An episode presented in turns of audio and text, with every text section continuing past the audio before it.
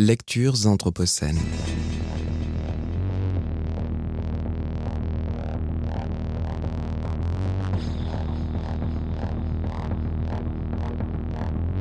Lecture anthropocène.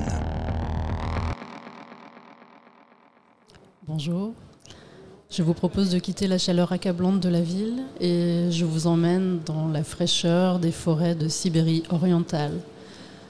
Avec un extrait du récit autobiographique écrit par un officier de l'armée impériale, Vladimir Arseniev, qui va rencontrer un chasseur de la tribu Nanaï ou Gold, comme il l'appelle, au début du XXe siècle.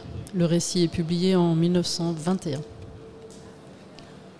Après le thé, les soldats commencèrent à charger nos chevaux. Dersou se prépara également à la marche. Ajustant sur le dos sa besace et prenant en main son fusil ainsi que sa petite fourche, il s'associa à notre détachement quand nous nous remîmes en route. La gorge que nous eûmes à suivre était longue et sinueuse. D'autres ravins du même genre y venaient déboucher en y déversant leurs eaux. Peu à peu, cependant, elle s'élargissait et prenait le caractère d'une vallée. Les arbres qui y poussaient étaient marqués par de vieilles entailles qui nous amenèrent à un sentier. Le gold marchait en tête, ne cessant de regarder attentivement le sol. Parfois, il se baissait pour palper des mains le feuillage. Que fais-tu lui demandai-je.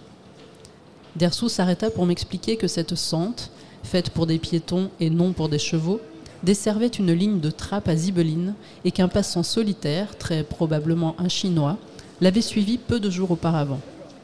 Ces paroles nous frappèrent tous. Remarquant notre méfiance, Dersou s'exclama Comment ne le comprenez-vous pas Eh bien, tu n'as qu'à regarder. Sur quoi il nous fournit des arguments qui ne laissèrent plus subsister aucun de nos doutes. Le tableau fut clair et simple, au point que je m'étonnais de ne pas l'avoir entrevu plus tôt. La sente ne portait nulle trace de pieds de chevaux, et ses bords n'étaient pas dégarnis de branches. Aussi, nos animaux ne la suivaient-ils qu'avec difficulté, en heurtant constamment de leur charge les arbres avoisinants. De plus, les tournants étaient si raides que les chevaux ne pouvaient les emprunter et devaient être conduits par ailleurs. D'autre part, des poutres isolées, jetées à travers les ruisseaux, portaient bien certaines traces de passage, mais nulle part la sente ne descendait vers l'eau.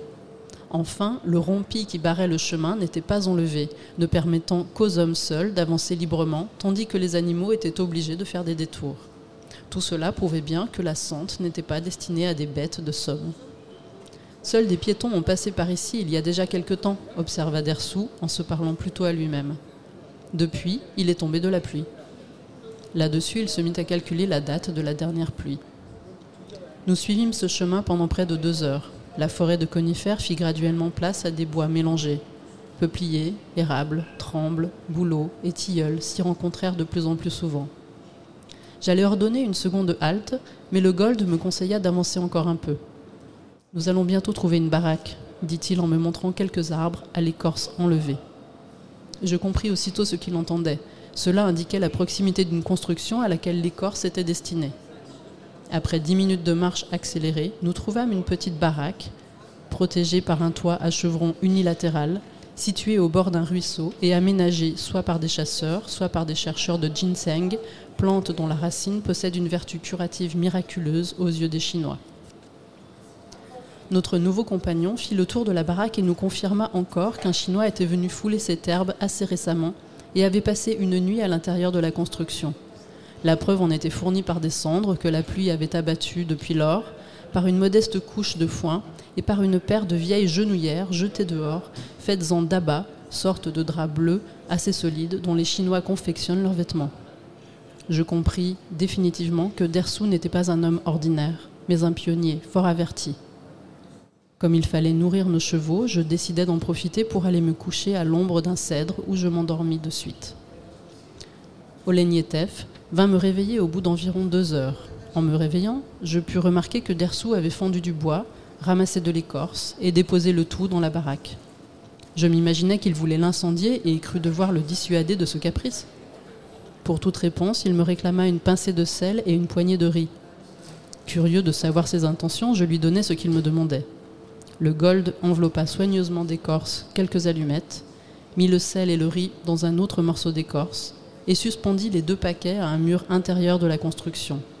Il aplatit ensuite l'écorce et fut prêt à repartir. Alors tu comptes revenir par ici? demandai-je à Dersou. Comme il répondit par un signe de tête négatif, je lui demandai à qui il laissait le riz, le sel et les allumettes. Quelqu'un d'autre va bien arriver ici, répondit le Gold. Il verra cette baraque et sera heureux d'y trouver du bois sec, des allumettes et de quoi manger pour ne pas périr. J'en fus profondément saisi. Ainsi, Dersou pensait d'avance à quelques passants inconnus. Il ne verrait cependant jamais cet anonyme et celui-ci, à son tour, ne saurait point à qui il serait redevable du feu et de la nourriture. Je me rappelais à ce propos que nos soldats brûlaient toujours, en quittant un bivouac, ce qui restait de combustible dans le bûcher. Ils ne le faisaient d'ailleurs nullement par malice, mais simplement pour s'amuser, et jamais je ne leur avais interdit.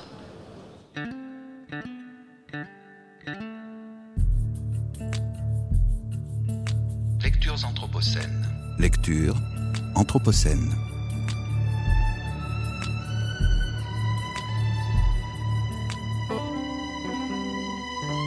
Lectures anthropocènes.